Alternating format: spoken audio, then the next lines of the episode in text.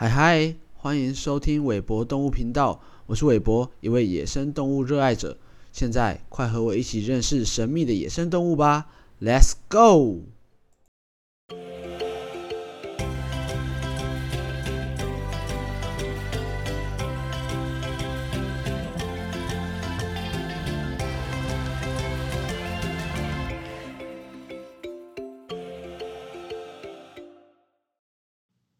嗨嗨，欢迎来到本周的韦博动物频道。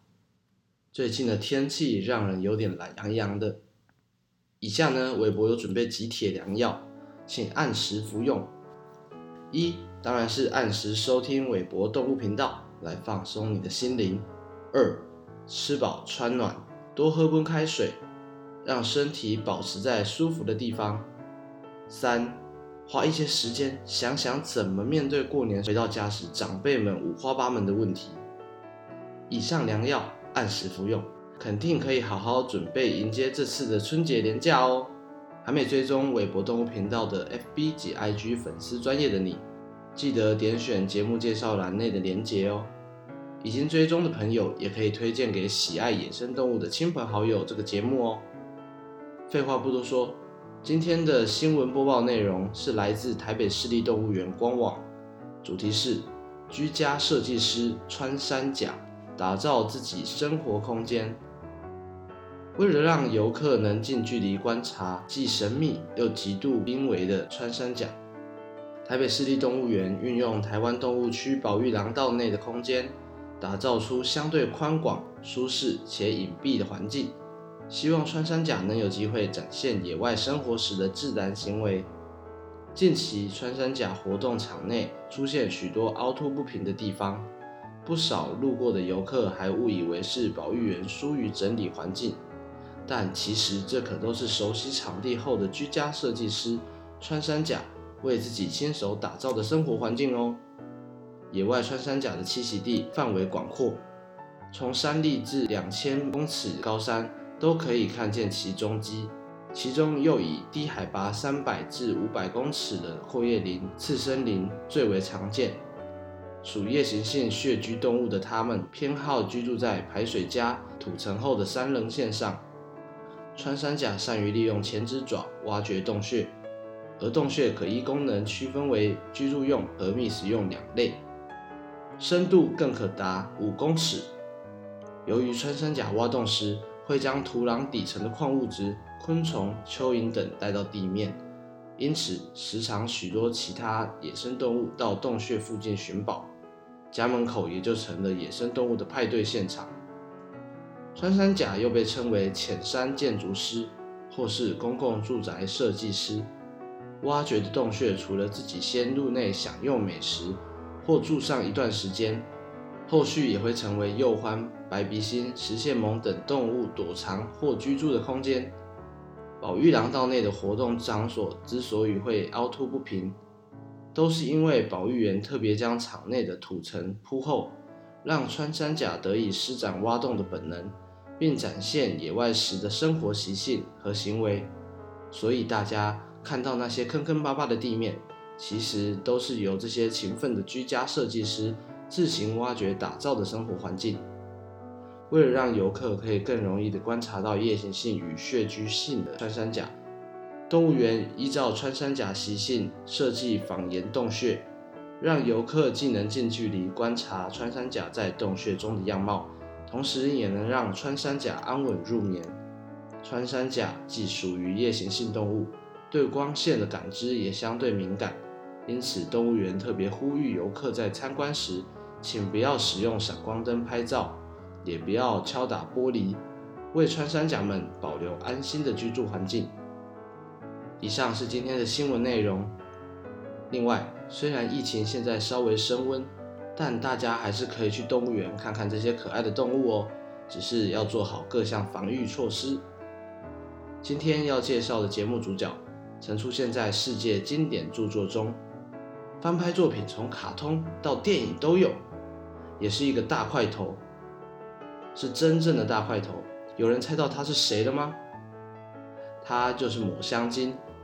先告诉大家一个很重要的观念：抹香鲸是鲸鱼的一个品种，鲸鱼不是鱼类哦，是哺乳类，它们也是喝奶奶长大的哦。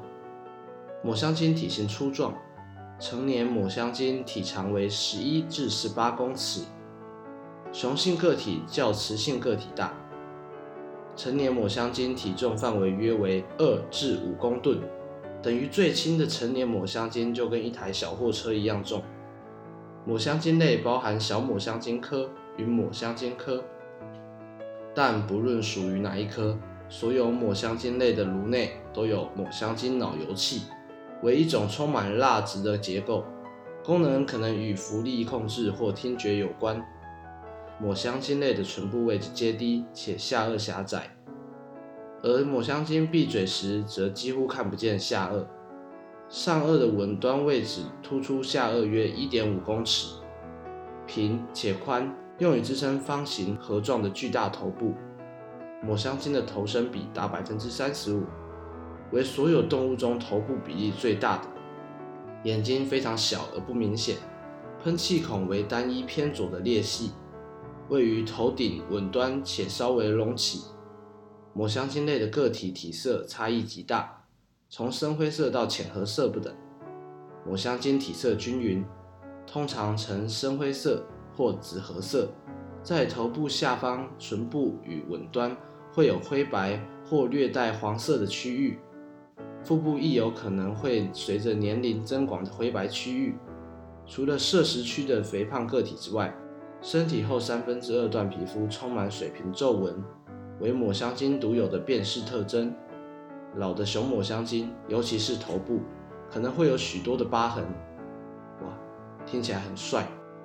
背鳍为低矮的隆起取代，自隆起向后有一连串突棱延伸至尾鳍，而尾干腹面亦具有粗隆骨突起。胸鳍粗短，尾鳍宽阔，后缘不内凹。整体近似三角形，但中间有明显的凹痕，而平直的后缘常有磕痕或擦痕，好像这个鲸鱼呢，这个抹香鲸真的是像一台小货车或卡车。它们越老，它们身上的疤痕就越多。上颚无具功能的牙齿为抹香鲸类的共同特征之一。抹香鲸的下颚具三十六至五十颗牙，牙齿粗大，呈圆锥状，可达二十公分长。重量逾一公斤，但雌性的牙齿较小，数量也较少。抹香鲸类以头足类为主食，偶尔食用鱼类。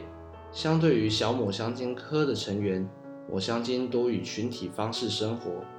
群体类型有两种，一种为年轻尚未成熟的雄性组成的单身汉群，一种为母鲸鱼与幼鲸鱼组成的哺育群。通常一群为二十至二十五只。亦有五十只或数百只个体同游的记录，而老雄鲸则倾向独居或加入六只以内的小群队中。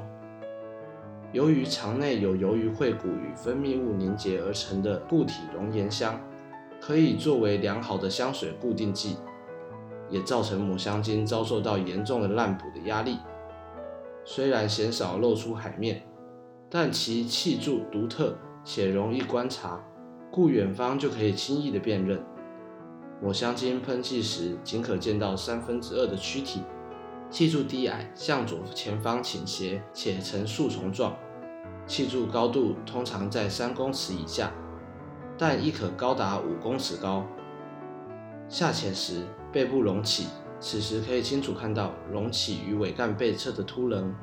接着后三分之一的身体与尾鳍会被高抛至空中。垂直入水而波浪不兴，个体以每秒一至三公尺的速度垂直地朝海底前进，通常潜至三百至六百公尺深的水域，最深可超过三千公尺，而一般的潜水时间为四十五分钟，但最多可以在水中待超过两个小时，两次潜水之间可能间隔五到十分钟，甚至一小时。通常会在同一个地方浮生出水，以静止或悠闲游行的方式，每十二至二十秒呼吸一次，时常要声急浪与经尾急浪。要声急浪可能会一连好几次，但通常不会全身要离。所有抹香鲸皆居住于深海，除了地层落差极大的地区之外，鲜少出现在近岸。分布地区广布于全球深水海域，但不太连续。夏季通常会往南北两极迁移，冬季则多于温带或热带海域，但亦有定期性的族群。在台湾，抹香鲸为本岛东部海域最常遇到的大型鲸类。本岛西南方绿岛与蓝屿海域亦有发现的记录。可惜的是，在二零一六年年初，北海发生了一连串抹香鲸离奇搁浅事件。更令人吃惊的发现还在后头。德国神列斯威豪斯敦邦环境部长罗伯哈贝克拎着从搁浅抹香鲸体内找到的垃圾。德国北海沿岸搁浅了一批抹香鲸，人们在其胃部中发现惊人物品，有渔具和引擎盖只是其中部分而已。这十三只抹香鲸，这十三只抹香鲸。被冲刷到德国北部的神列斯威豪斯顿邦一带，而这也是北海沿岸最新出现的抹香鲸搁浅事件。英国、荷兰、法国、德国、丹麦迄今已有超过三十只抹香鲸搁浅。研究人员在德国解剖这些巨大的海洋哺乳动物尸体后，在其中四只鲸鱼的胃里发现了大量塑胶垃圾。根据神列斯威豪斯敦邦瓦登海洋国家公园发出的新闻稿中指出，这些垃圾包含一张将近十三公尺长的捕虾网、一片塑胶制汽车引擎盖和塑胶篮碎片。汉诺威兽医大学陆地和水生野生动物研究所所长乌苏拉希伯特与其团队针对这些抹香鲸进行调查，不过他却给出了如下说法。海洋垃圾并不是造成抹香鲸们搁浅的直接原因。研究团队怀疑这些鲸鱼因为意外游到浅海区而死亡。雄抹香鲸通常会从热带或亚热带的繁殖区迁移到纬度较高、较低温的水域。抹香鲸是鲸鱼家族中最能深潜的动物之一，可深潜至一千公尺的深海中寻找它们最爱的食物，就是乌贼。搁浅的抹香鲸大多是介于十到十五岁之间的年轻鲸鱼。解剖结果证明，它们死于心脏衰竭。研究人员相信，这群鲸鱼误闯了介于英国和挪威之间的北海浅海区。被冲上岸的鲸鱼无法支撑自身的重量，造成内脏崩塌。非营利鲸豚保护组织发言人丹尼·格洛夫斯在一封电子邮件中写道。一般认为，这些抹香鲸在追逐乌贼中迷路了，并误闯北海浅水海域，造成它们失去方向感而死亡。要是鲸鱼存活下来，它们体内的垃圾在一定时间内就会对消化系统产生不良影响。这些动物在死亡时外观仍保持完整，除了一些碎片残骸，科学家还在鲸鱼的胃里发现了数以千计的乌贼嘴部。但是，当鲸鱼与海豚因为意外误把垃圾当成食物吞下时，这对它们的消化系统造成物理性伤害。垃圾将使这些动物感到饱足，并降低食欲，进而造成营养不良。尽管垃圾并未对这些鲸鱼们有致命的影响，它们胃中的塑胶碎片就是人类恶行最大的控诉。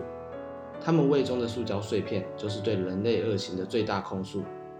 加拿大新斯科西亚省戴尔豪斯大学致力于研究鲸鱼的哈尔怀特海恩补充道，在19到20世纪，抹香鲸遭人类无情猎捕，以取得它们的体油和脂肪，一直到1980年代才逐渐式微。虽然商业捕鲸喊卡有助于全球鲸鱼数量的增长，但它们仍然面临着碰撞船只、渔网及海洋污染的威胁。我们虽然不能亲身参与这些野生动物的保育行动，但我们可以一起传达这个理念，为的是使万物都能永续生存发展，一起生活在这个美丽的星球上。感谢您的耐心收听，希望大家在今天的留言处回答韦伯一个问题，那就是你有看过鲸鱼吗？因为韦伯没有看过。若您对野生动物的保育工作有热情，欢迎透过小额捐助的连结，也是在节目的介绍栏，支持这个节目，韦伯将会将捐助金额的百分之四十奉献于野生动物保育相关的公益团体哦。那我们下周同一时间再见喽，拜拜。